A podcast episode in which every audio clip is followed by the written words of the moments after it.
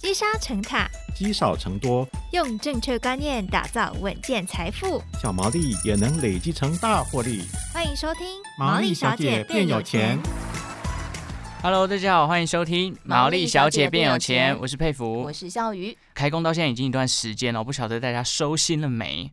特别是我们都会关注这个投资理财的朋友，我们都要知道是见往知来这件事情非常重要。所以，如果你在开春之后想要在未来掌握一年的投资先机，你必须先去回顾一下你去年的投资历程啊。对，我想二零二二年呢，对很多的投资人来说是印象深刻，尤其去年是一个资产大缩水的一年哦，嗯、包括股市呢、债市都有大约两成的跌幅。是。是一个，即便你已经早就养成了做资产配置的人，也几乎是无处可逃的一年。但是有没有及时应变，还有调整策略，所承受的风险跟结果，也肯定都是天差地远的。没错，所以新的一年开始呢，我想投资市场都还在思考跟观望当中啦。像去年一样高波动啊，这个震荡的一个状态，会不会在今年又重演呢？以及在新的一年，我们应该怎么样调整自己的投资心态跟策略，让自己重新出发？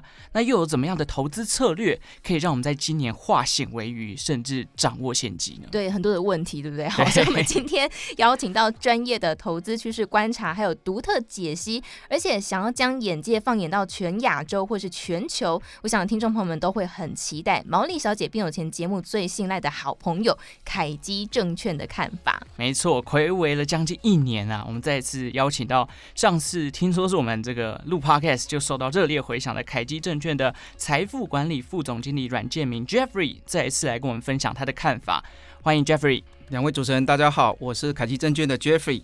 好，我们首先就要先单刀直入的来请教 Jeffrey 了。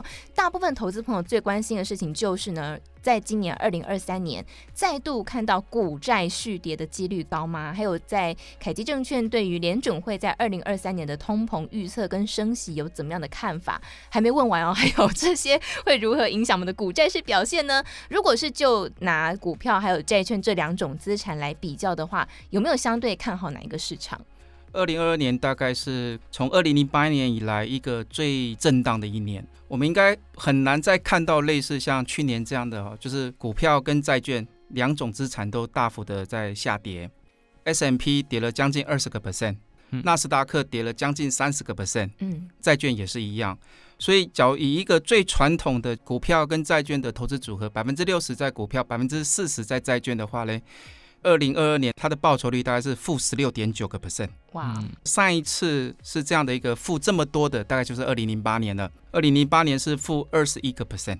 对，去年金融市场震荡非常大，一个很重要的原因是六个字：高通膨、急升息。因为各国的央行在因应这个 COVID-19 对经济的产生的影响，启动了这个史上最大规模的降息跟量化宽松的货币政策。对。资金市场是非常的泛滥，就好像不用成本一样，也使得我们在两千年或是二零二一年的时候，整个股票市场是大涨的。回想一下，在二零二零年跟二零二一年的时候，大家在谈的大概都是股票市场，嗯，没有人在谈债券，对，因为那时候的利息基本上就是零，就算没有营收的公司也都可以成长。所以，假如你想象二零二零跟二零二一，大家在谈的都是一些 mega trend，就是未来的趋势。很多还没有营收的公司，事实上股价都非常的高，本益比都非常的大。可是到二零二二年的时候，资金泛滥所带来的高通膨，各国的央行开始了他们的货币政策的改变，紧缩的货币政策。美国的联准会在去年三月开始升息，连续四次升息零点七五个百分，这是有史以来没有的。嗯，就是这样的速度跟幅度，让债券的这个评价大幅的改变。股市也大幅的改变，不过二零二二年已经过去了。那么现在的环境跟二零二二年有很大不同的一个地方是，看起来美国、欧洲、英国这些主要国家的通膨高点已经过了，现在这个通膨慢慢的在下降，虽然还是在高位啊，可是肯定是往低的方向走。对，后续升息的幅度跟速度也会开始慢慢的变小变慢。联准会在二月一号的最新的利率政策的决策会议上面呢，升息了零点二五个 percent，嗯，相对之前的这个升息的幅度变小了。欧洲央行在最近的一次会议也是在二月升息了两码，也就是零点五个 percent。英格兰银行还是升息零点五个 percent，可是相对于前几次的升息的速度，大概都是变缓的。嗯，以美国的利率来看的话，现在市场上认为三月份会再升零点二五个 percent。嗯，所以事实上，这个终端当市场开始预期升息的周期这个循环进入尾声的时候，债券市场的表现就会相对来的比较好。嗯。所以你可以看到，去年十二月以来到今年为止，整个债券市场的表现非常的棒。就算最近公布这些第四季的营收不是很好，可是你可以看到股票市场事实上是大幅的上涨。以标准普尔来讲的话，今年 year to date 哈表现最好的报酬大概是九点三个 percent，纳斯达克最好也到了十七点五个 percent。所有的股票市场大都是上涨的，更不用讲香港了。从前一波的低点到这个波段的最高点，大概涨了五十五个 percent。哇！所以现在市场开始在讨论的话题是什么？不是升息的周期什么时候结束，而是什么时候开始要降息。哦，经过去年这样一个调整，我们认为今年对一些长期投资的投资者来看是一个很好的进场点。所以投资人应该是看看你们现在的资产配置是怎么样。怎么样去修正你的资产配置？哦，这个长期投资的一个趋势。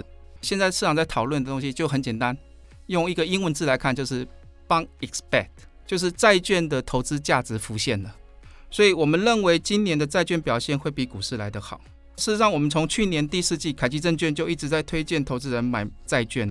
因为联准会的利率预估嘞，短天期的公债利率可能维持在四点五个 percent 到五个 percent 左右，长天期的值利率会反映未来景气可能衰退的状况，而从高档拉回哦。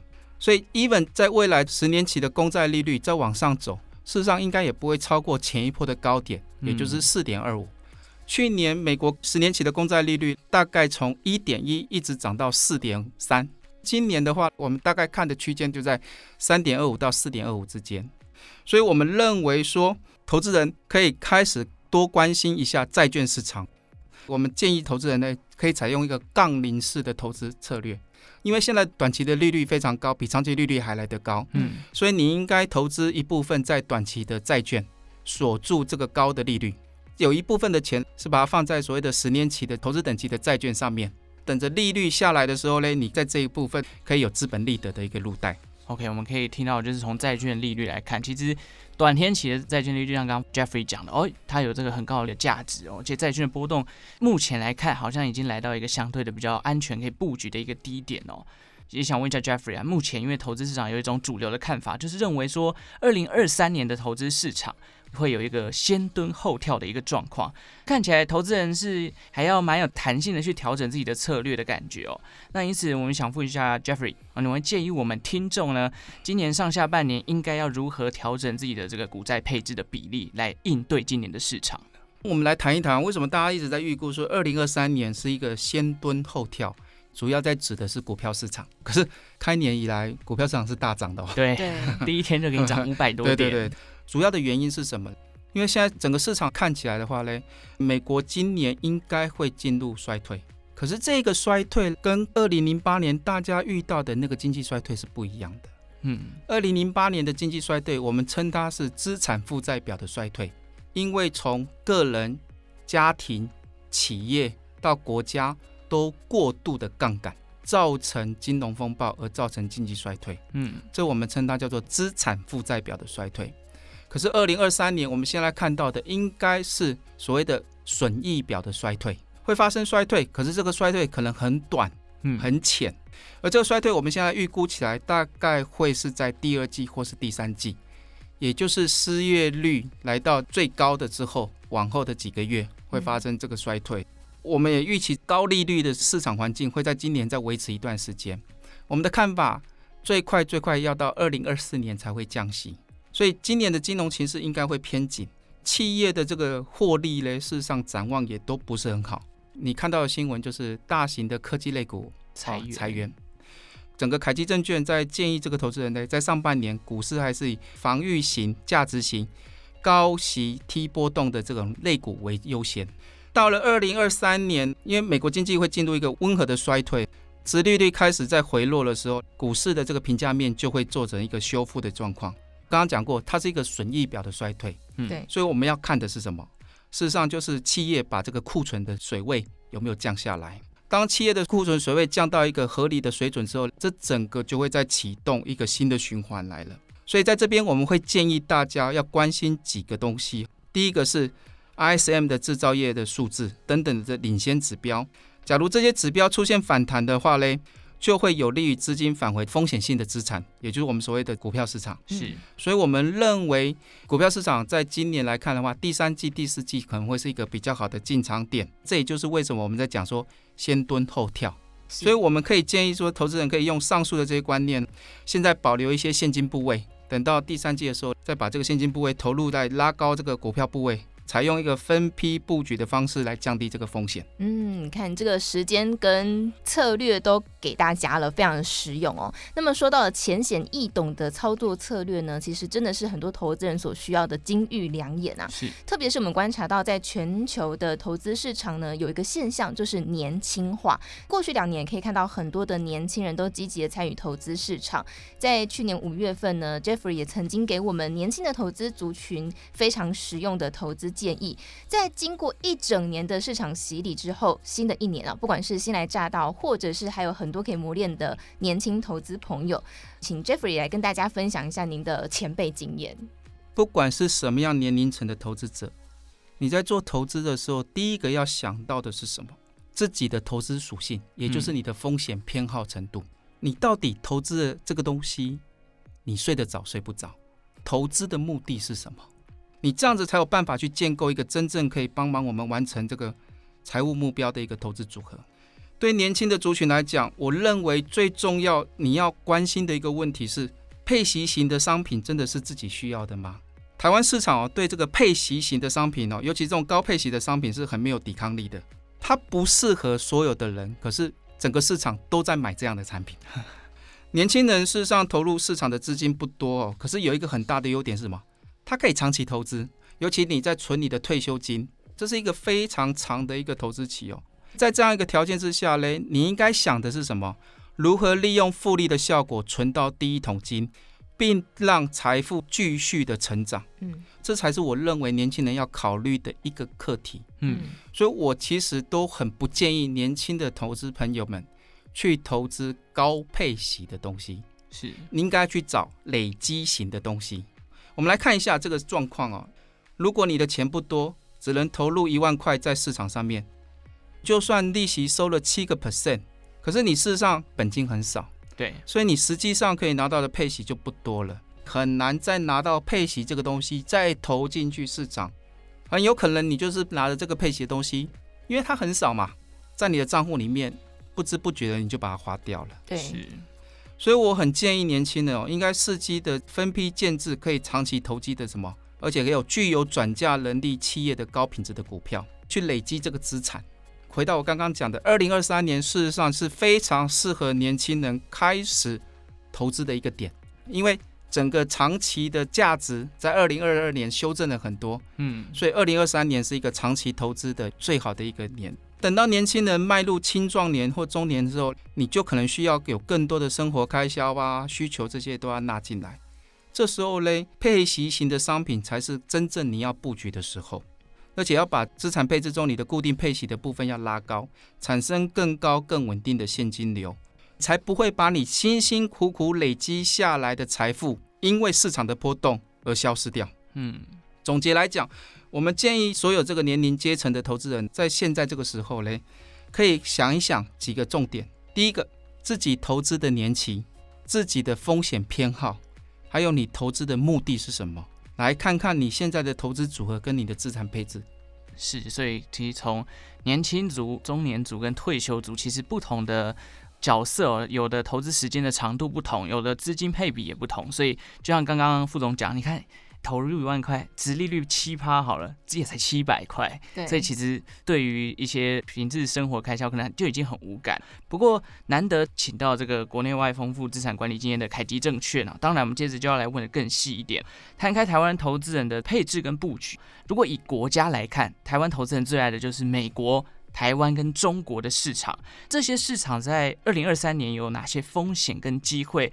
还有新兴市场可能会有什么样的表现？能不能请 Jeffrey 来跟我们分享一下呢？香港市场跟中国市场在过去这两年的表现真的是非常的差，尤其是香港市场，但是我过去这十几年来第一次看到连续两年都是负报酬，嗯，而且是双位数的负报酬。可是因为今年的 China Reopening，我们认为今年也很有机会翻身。换句话讲，就是中国跟香港的股票市场的报酬率，今年应该会排在整个市场的前面的位置。主要什么？解封带来的这个经济效益，嗯。港股从中国解封以来，这两个月已经飙了百分之五十五了。可是风险大不大？大，有一下子风吹草动，不管是市场面的或是政治面的，是它的波动会很大。所以，假如你的风险属性是属于比较偏保守的，中国跟香港股市在你的投资组合的比例就要偏低。它会大涨，可是它也很容易大跌。接下来，因为三月初中国就要开两会。政协跟人大，以过去的历史资料来看，在开两会之前的这一个月，股市大概都是正面的。大家要关心一下，尤其今年更特别。今年的两会呢，是中国的政府换届，很多的政府官员会改变新的政策，对这个市场会有什么样的影响，是值得大家留意的。在去年这个跌幅比较深的台股跟美股的科技类股啊，我们要回来看为什么会跌那么深。最重要的原因是什么？就是利率政策的改变。大家可以知道，科技类股跟利率很明显的是一个反向的，因为科技类股大部分他们的现金流是在未来的，所以你只要用评价来看的话，利率对科技类股的影响特别的大。嗯，这也就是为什么当去年联准会大幅的激进的升息，对科技类股造成很大的影响，台湾的科技类股也无可避免。我们的科技类股主要的一个出口市场是在美国，这也是一个很大的一个因素。可是今年这个升息的幅度，就如我们所边讲的，因为慢慢的进入了尾声，所以这个部分会慢慢的淡化掉。接下来就是什么？库存的去化。当库存去化再慢慢的回到正常的水准的话，可能会有比较好的表现。观察今年以来，很多地区的通货膨胀数字都已经从高点慢慢下滑了。接下来我们要来看的是什么？全球制造业的经纪人的指数啊，持续的下降，经济放缓也没有改变，需求减弱会让新订单跟新出口的订单持续恶化。出口导向的新兴市场，企业的获利跟股票现在就要用反弹来看之哦。我们认为在新兴市场里面，新兴亚洲因为它的内需比重比较高，它是可能会比较有大的表现的。所以凯基证券在这一个季度。我们是以东协会比较是一个 focus 的对象，是，所以我们也推荐一些东协的相关的基金。我想，这个除了市场的分析之外，我们邀请 Jeffrey 跟大家聊聊，就是台湾人的投资的投资偏好就是科技产业了。当然，我们也可以看到，就是在二零二二年呢，备受期待，也让大家受伤最深的就是科技类股。嗯、展望二零二三年的投资市场，凯基证券建议投资朋友用哪一些的方式来降低波动性呢？是不是可以请我们 Jeffrey 一次打包，建议积极型、稳健型和保守型投资人不同的配置策略？好。科技产业哦，在二零二二年其实面对的就是利率上升、估值改变。接下来就是什么？它的这个整个营运模式到底是不是一个稳健的？现在大家在看的就是库存。我们认为第三季、第四季可能可以改善。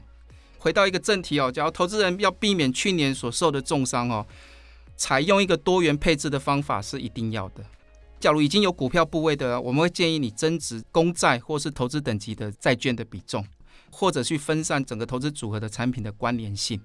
保守型的投资人来讲，我们建议这个核心部位以债券型基金或是平衡型基金之中债券比较高的基金为主，整个核心应该占百分之九十。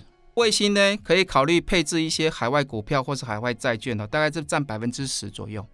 稳健型的投资人，你就可以把卫星的比例提高到百分之二十，把核心的部分降到百分之八十。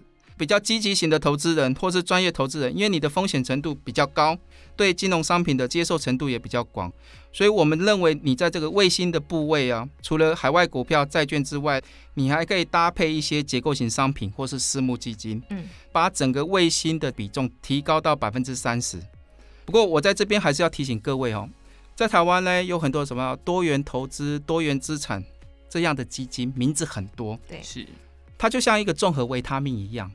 可是大家不要忘记了，就算是综合维他命，里面的成分或多或少都会不一样。现在有那个综合维他命是否女孩子用的，综合维他命是否男孩子用的，它里面的配方的 percentage 是不同的。是多元资产的基金或是多元投资的基金，大家不要只是看了名字而已，而是要进去看到里面它投资在股票、投资在债券是哪些债券，它的 percentage。去找到一个适合自己风险属性的多元资产的一个基金，这才是我认为是一个正确的投资的方法。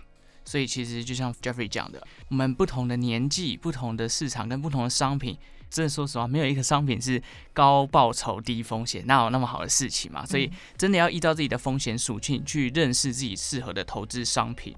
刚刚 Jeffrey 也为我们解析了这个二零二三年的投资市场走势跟相关的布局啦。我们知道投资的第一课，就像刚刚讲，要了解自己的风险属性承受度。可不可以请 Jeffrey 再帮我们总结一下，二零二三年所有投资人都必须小心的风险？有没有哪些是我们要注意的呢？因应上面讲到这个风险跟机会啊，凯基证券又能透过怎样的服务跟优势，协助投资人在这个新年初始时刻就重新审视自己手上的资产配置，抢先布局呢？我们认为，在二零二三年会整个影响金融市场最三个主要的因素是各国央行的货币政策，还有企业的活力，最后是整个经济的表现。从过去的历史资料来看呢，当美国的升息循环告一个段落了，暂停升息的这个一年，假如真的是今年是五月暂停升息了，告了一个段落，从今年的五月到明年五月这个时间呢来看的话，其实金融资产的表现呢是不太一样的。债券大部分是上涨的，不管停止之后呢，暂时升息之后，债券大概是上涨。所以我们在讲嘛，今年是什么？债券投资价值重回呈现，棒 expect，股市就要看当时的经济状况来决定的。假如升息结束之后，很快的面临衰退，股市大概在经济衰退这个环境之下，会是一个负报酬的。嗯，就像一九八二年跟两千零一年暂停升息了，可是呢，市场马上进入衰退。可是假如升息之后，经济活动还是很热络，企业的高获利通常还可以应付当时的高利率的一个环境，升息之后的一年，股市的报酬还会是很好的表现。随着这一次联准会的激进升息，我们预期这个衰退会比以往来得早，也会是温和的衰退。我们认为说，这样的一个金融市场的表现可能会跟一九八二年或两千零一年很像，所以我会建议投资人应该留意一下这个股市下行的风险。虽然一月份到现在表现得非常好，是大部分所有的这个金融资产都是上涨的，可是还是要留意一下这个下行的风险。嗯，所以我们会认为说，在股跟债的投资比例可以变成五五，或是。把股票变成百分之四十，债券百分之六十，是来应应这个市场。假如大家对这些市场的动态想要密切的掌握的话，凯基证券这个财富管理团队呢，会依照我们内部的凯基证券的观点，及时提供市场的看法，还有资产调整的建议。欢迎大家可以追踪凯基证券的这个 LINE 的官方网站，叫做凯基证券乐活投资人。我们在每一周、每一个月都会有我们的专业投资报告。去分析背后的数据，提供我们的建议，这些对投资大众来讲是一个很有用的资讯。好，所以这个 line 是免费对吧？啊，免费的。好，大家听完今天的节目之后呢，对于今年二零二三年的投资布局，一定是更有想法了。是没错，再帮大家总结一下三大要素：联准会的这个升息政策会不会在今年结束呢？它的货币政策会不会受到影响？再来就是经济表现，各个企业的获利有没有衰退等等这些事情呢，是我们可以去留意的。当然，我自己身为凯基证券的用户啊，其实。在 APP 里面也有很多的研究报告，不管是刚刚讲到这些经济趋势、总经面的个股上面的也有，所以如果你还没有开户的话，也可以考虑开这个凯基证券的户头了。Yeah, 欢迎啊！我们现在六分钟就可以完成了，没错，所以很快速的哦。不过当然，就像刚刚 Jeffrey 讲到，今年的市场算是变化多端，所有的投资人呢，如果想要稳健投资或是提高获利啊，还是要停看听，多做功课，不能看到一上涨就想要追进去哦。那相信凯基证券呢，定期提供专业的资讯，也可以帮助到投资人，甚至我们也可以直接请凯基证券的专家来帮我们解惑啦。没错。那二零二三年呢，大家的战力啊，在凯基证券的帮忙下，一定可以再升一级。再次感谢 Jeffrey 的分享，谢谢，谢谢。如果大家对于毛衣小姐变有钱的节目呢，喜欢的话，也可以订阅我们的频道。对于投资理财有任何的问题，欢迎在 Apple Podcast 下面留言告诉我们。那我们就下次再见喽，拜拜。